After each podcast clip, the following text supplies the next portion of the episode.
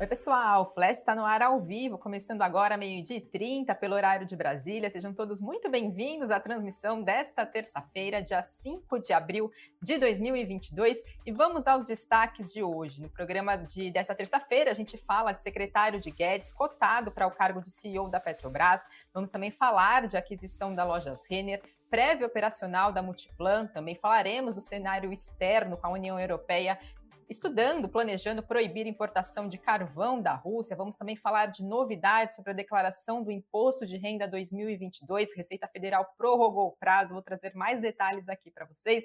Temos outras notícias importantes aqui do dia. Então, começo falando pelo nosso tema principal do Flash desta terça-feira, que é a Petrobras, né? Então, a gente acompanhou recentemente a desistência então de indicados tanto ao cargo da DCO como também para o Conselho de Administração da estatal. E o que a gente tem de novidade aqui que mesmo que após o ministro da Economia Paulo Guedes não ter participado da indicação do economista Adriano Pires para o cargo de CEO da Petrobras, um dos seus auxiliares, então um dos auxiliares do ministro Paulo Guedes, voltou a ser cogitado para o comando da estatal. A informação é do jornal Estado de São Paulo e apontou que esse nome seria então o do secretário especial de desburocratização, gestão e governo digital, e ele se chama Caio Mário Paz de Andrade. Segundo o jornal Estado de São Paulo, ele é próximo ao senador Flávio Bolsonaro e também tem avaliação positiva no governo pela implementação da plataforma GovBR, mas que por outro lado ele não tem experiência na área de petróleo e também de gás e que as regras de governança exigem experiência de 10 anos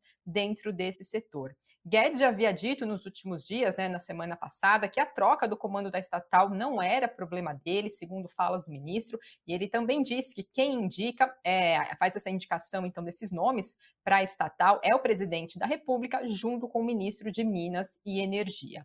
Lembrando que o cotado para o lugar de Silvio Luna, né, ou então presidente, é, o, então ex-presidente, no caso, né, da Petrobras, que foi demitido pelo governo, então Adriano Pires foi indicado, né, o nome dele foi indicado para a Assembleia de Acionistas agora no dia 13 de abril, para ser aprovado ou não, mas Pires acabou desistindo dessa indicação por conflito de interesses. Isso porque essa desistência acabou vindo depois que o Ministério Público, junto do Tribunal de Contas da União, o TCU, pediu que Adriano Pires fosse impedido de assumir esse cargo enquanto não houvesse uma investigação do governo e também da Petrobras sobre a atuação dele no setor privado, já que ele tem a atuação então no setor privado brasileiro, né? Então, por isso, poderia ter conflito de interesse. Então, agora a gente tem essa novidade, segundo o jornal Estado de São Paulo. Vamos aguardar os próximos passos, o que pode vir de indicação para cargo de CEO. Lembrando que a reunião, a Assembleia Geral de Acionistas da Petrobras, acontece no próximo dia 13, para fazer, então, a aprovação desses nomes indicados pelo governo. E ainda falando de Petrobras, ela informou que a diretoria executiva da companhia, da estatal, acabou aprovando o fechamento do processo competitivo referente à venda da sua participação de 50% nas concessões do Polo Marlim, que fica na Bacia de Campos. A empresa diz que, considerando o alinhamento das concessões à estratégia da companhia e também das melhoras de indicadores econômicos financeiros, esse polo foi mantido integralmente na carteira, tendo assim sendo incorporado à sua produção no plano estratégico de 2022 a 2026. E por fim, ainda falando de Petrobras, uma outra rápida notícia da estatal, ela divulgou que recebeu a última parcela referente à venda da sua participação de 90% na nova transportadora do Sudeste para a Nisa, que é uma empresa detida pela Itaúsa e também pelo fundo Brooksfield Brasil Asset. Esse montante recebido foi de 1 bilhão de dólares e estava previsto para o quinto ano, então depois do fechamento da transação, que acabou acontecendo no mês de abril do ano de 2020. 2017. Ainda dentro do nosso cenário corporativo, temos notícias também de lojas Renner, que anunciou que concluiu a compra da startup focada em logística urbana, essa startup chamada Uelo, mas o valor não foi divulgado pela companhia. A Uelo foi criada no ano de 2017, ela oferece soluções de gestão de logística para médios e grandes clientes corporativos, incluindo entregas de última milha com gestão de rotas, rastreamento e também notificações de pedidos. A Renner afirmou que espera potencializar, junto dessa aquisição, junto da, da Uelo, as sinergias comerciais e operacionais, agora então como parte, né, fazendo essa companhia, parte da empresa Renner. Trazendo um pouco de análise dessa notícia, então divulgada pela Renner, a XP apontou que a aquisição vem em linha com o plano estratégico da companhia de construção de um ecossistema de moda e também de lifestyle, ao mesmo tempo que acaba endereçando um dos grandes pilares de satisfação de clientes em compra de vestuário online, que é a experiência. Que por isso, XP Investimentos enxerga essa aquisição, avalia essa aquisição como positiva, uma vez que a empresa deve servir para alavancar a sua tecnologia e também para sua operação logística, melhorando a operação logística da Renner, operando em então é aproveitando também dessa estrutura para suas lojas físicas para fazer entregas e podendo combinar a logística de entrega do e-commerce com o abastecimento de lojas físicas da Renner, gerando assim sinergias de custo de frete importantes para o ecossistema da companhia. Temos notícias também, pessoal, da Multiplan, que divulgou prévias operacionais e as vendas totais, então, dos shoppings da Multiplan, agora no mês de março de 2022, apresentaram um desempenho 20,6% superior ao que foi reportado por esse mesmo mês, no mês de março, lá no ano de 2019, atingindo, então, 1 bilhão e 400 milhões de reais, sendo, então, um novo recorde de vendas para o mês de março da Multiplan. Segundo a companhia, esse resultado foi impulsionado pela contínua melhora dos desempenhos dos lojistas e também pelo fim da obrigatoriedade do uso de máscaras em locais fechados em diversas cidades do país. A Multiplan também destacou que o forte crescimento das vendas ainda tem maior peso, considerando que o fluxo de veículos e também a taxa de ocupação dos shoppings ainda não superaram o desempenho do ano de 2019. As fortes vendas agora do mês de março também contribuíram para que o primeiro trimestre de 2021 eh, da companhia registrasse, pelo segundo trimestre consecutivo, vendas superiores ao ano de 2019. Lembrando que no resultado do balanço do quarto trimestre de 2021, Multiplan registrou um lucro 45% maior do que o do ano de 2020. Papéis de Multiplan hoje estavam em alta por volta do meio-dia, de 1,17%. A Levante Investimentos apontou que os números apresentados por dessa prévia da Multiplan vieram sólidos, com as vendas no período mantendo trajetória positiva observada nos últimos trimestres e também sendo impulsionadas pela flexibilização do uso de máscaras nos shoppings da empresa, sinalizando assim uma forte recuperação do setor após a pandemia. A Levante Investimentos disse ainda que a atual conjuntura econômica, as fortes vendas dos lojistas agora no primeiro trimestre de 2022, acaba reforçando a visão quanto ao bom desempenho operacional da empresa no ano, o que deve estimular investidores a impulsionar ainda mais o comportamento das ações da companhia. Levante Investimentos disse, por fim, que a divulgação dos resultados do primeiro trimestre de 2022 da Multiplan acontece no dia 28 de abril, no qual, segundo a expectativa da Levante Investimentos, é esperada que, esperado que esses resultados venham forte e estimulem ainda mais os papéis de Multiplan. Quem também está entre as notícias do nosso cenário corporativo brasileiro é a 3R Petroleum, que informou nesta terça-feira que o Polo Potiguar obteve certificação de mais de 229 milhões de barris de óleo equivalente em reservas provadas e também prováveis. O relatório de reservas apontou um valor presente aproximadamente de 2 bilhões e 800 milhões de dólares referentes a essa reserva. Considerando a certificação desse polo, o portfólio da 3R passa a compreender mais de 493 milhões de barris de óleo equivalente em reservas provadas. É, localizado no, na bacia de Potiguar, esse polo foi adquirido pela, Petro, pela 3R por 1 bilhão 385 milhões de dólares. No ano passado, a concessão do polo acabou registrando uma produção média diária de mais de 20 mil barris de óleo por dia.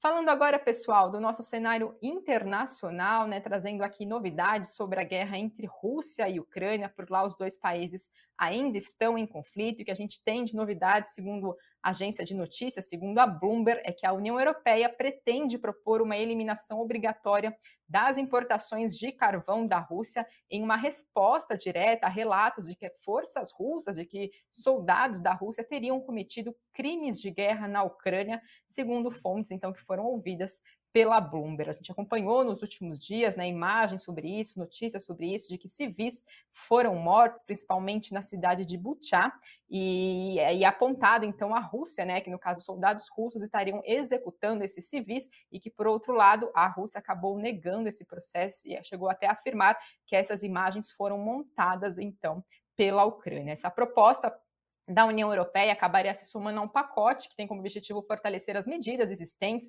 e também corrigir as brechas que acabaram já sendo debatidas nesta semana pelos embaixadores da União Europeia. E os detalhes dessa proibição e também o possível cronograma dessa eliminação do carvão ainda estão em discussões, segundo fontes da Bloomberg. A Comissão Europeia também deve propor ainda a proibição da entrada no bloco da maioria dos caminhões e também navios russos, informou ainda a Bloomberg. E que a União Europeia ainda não planeja sanções contra o petróleo e também o gás russo por enquanto, apesar de pressões que a gente também já vem acompanhando, vem trazendo aqui notícias no Flash para trazer então mais sanções econômicas, então, para a Rússia. E para que esse pacote, essas expectativas, esse planejamento, então, de rompimento com carvão da Rússia seja aprovado, é preciso, então, o apoio de todos os 27 Estados-membros da União Europeia. E como parte dessa mesma proposta, a União Europeia pretende expandir os seus controles de exportação sobre tecnologia que são usadas no setor de defesa e outras indústrias importantes, como também restrições de vendas de equipamento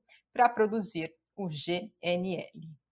Falando agora, pessoal, sobre imposto de renda, temos novidade importante, né? Lembrando que a gente está no período de entrega da declaração do imposto de renda, quem precisa fazer a declaração, claro, de acordo com os pré-requisitos que são determinados pela Receita Federal, mas temos a informação que a Receita prorrogou, então, o prazo da entrega desse documento, agora para o dia 31 de maio de 2022, o prazo para fazer a entrega da declaração do imposto de renda, tendo como base os rendimentos que foram obtidos no ano de 2021.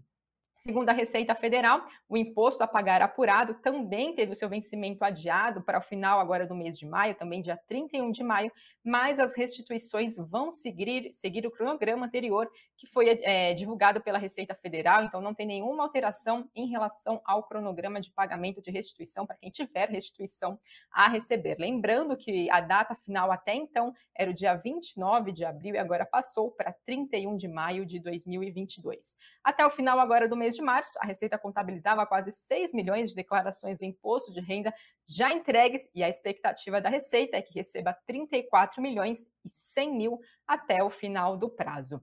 E de acordo, né, lembrando que tem várias regras que são determinadas pela Receita Federal, e a principal delas é que quem deve fazer declaração do imposto de renda é quem teve rendimentos tributáveis com valor acima de R$ 28.559,70.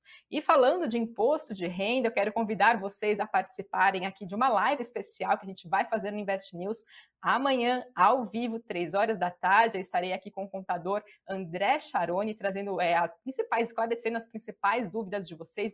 Ele estará aqui à disposição, respondendo todas as perguntas. Aproveite para participar, fazer a listinha de dúvidas que você tem, recomendar também essa live para amigos e familiares que costumam fazer a declaração de imposto de renda sozinho, que tenha dúvidas sobre esse processo também. Então, estaremos aqui ao vivo, três horas da tarde, tirando todas as dúvidas de vocês. Aproveite para participar E volto agora para falar aqui do nosso cenário brasileiro. Hoje tivemos a divulgação do PMI, isso é divulgado no caso pela SP e Global, mostrando que o aumento da produção das vendas aqui no país levou a atividade de serviços do Brasil a registrar, registrar o crescimento mais forte em quase 15 anos, agora no mês de março, dada a sequência de retomadas depois dos danos que foram causados pela pandemia de Covid-19, embora a guerra na Ucrânia ainda traga incerteza. Então, hoje a gente teve a divulgação do Índice Gerente de Compras, que é o PMI, divulgado pela SP Global, que apontou que os serviços aqui no país, o PMI de serviços no país, foi para 58,1 pontos agora no mês de março,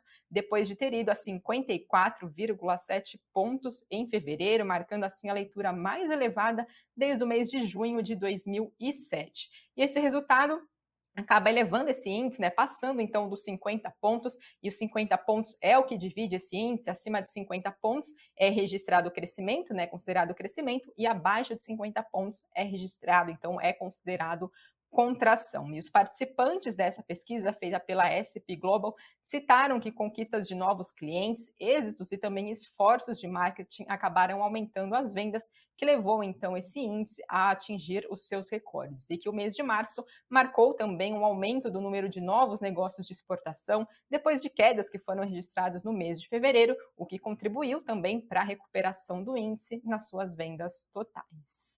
E vamos agora saber como é que está o nosso Ibovespa, o principal índice da nossa Bolsa Brasileira, por volta do meio-dia, recuava 1,06% aos 119.995 pontos, dólar subia 1,20% a R$ 4,66 e Bitcoin tinha queda de 0,18% a 45.825 dólares. Passo agora para falar para vocês quais são os destaques do Invest News de hoje no Cafeína. O programa traz três motivos por trás da queda do dólar. Então, a moeda americana atingiu seu menor patamar desde a pandemia. A gente vem acompanhando né, dias consecutivos de queda do dólar. Então, no Cafeína de hoje, Sam e Doni explicam maneiras de se expor à moeda americana e se esse é ou não o momento ideal para investir. E já no nosso site, que é o investnews.com.br, Samidana mostra que o brasileiro teve que trabalhar 149 dias para pagar impostos no ano de 2021, né, aproveitando esse período de entrega de declaração do imposto de renda. Então, o SAMI mostra esses números, né, então teve que trabalhar essa quantidade de dias para fazer pagamento de impostos. Esse número agora do ano de 2021 é igual ao que foi registrado no ano de 2020, mas isso representa uma alta de 10%, né, se comparado aos dias registrados há 18 anos. Então tem mais detalhes no nosso site investnews.com.br. Fiquem ligados também para seguirem bem informados no decorrer do dia. E além disso, dentro da nossa programação, tem também Boletim Invest News, seis e meia da tarde, trazendo mais novidades para vocês do nosso noticiário. E agora dou uma olhada aqui no que o Thiago conseguiu separar das perguntas de vocês para me ajudar. Vanderlei Ramos está perguntando: a Oi está em alta hoje? Alguma notícia relevante para isso estar acontecendo? Olha, no nosso cenário de noticiário corporativo, a gente não tinha até então, pelo menos até o início da edição do Flash agora de hoje, a gente não tinha nenhuma informação, né, nenhum factual específico sobre Oi, mas vamos acompanhar e se tiver, a gente mantém vocês bem atualizados no nosso site. Pessoal, esses foram os destaques de hoje. Se vocês gostaram do que a gente traz aqui diariamente, do que eu trouxe hoje aqui para vocês, aproveite para deixar o seu like, também fazer a sua inscrição no canal caso ainda não tenha feito, e eu volto amanhã. Espero vocês.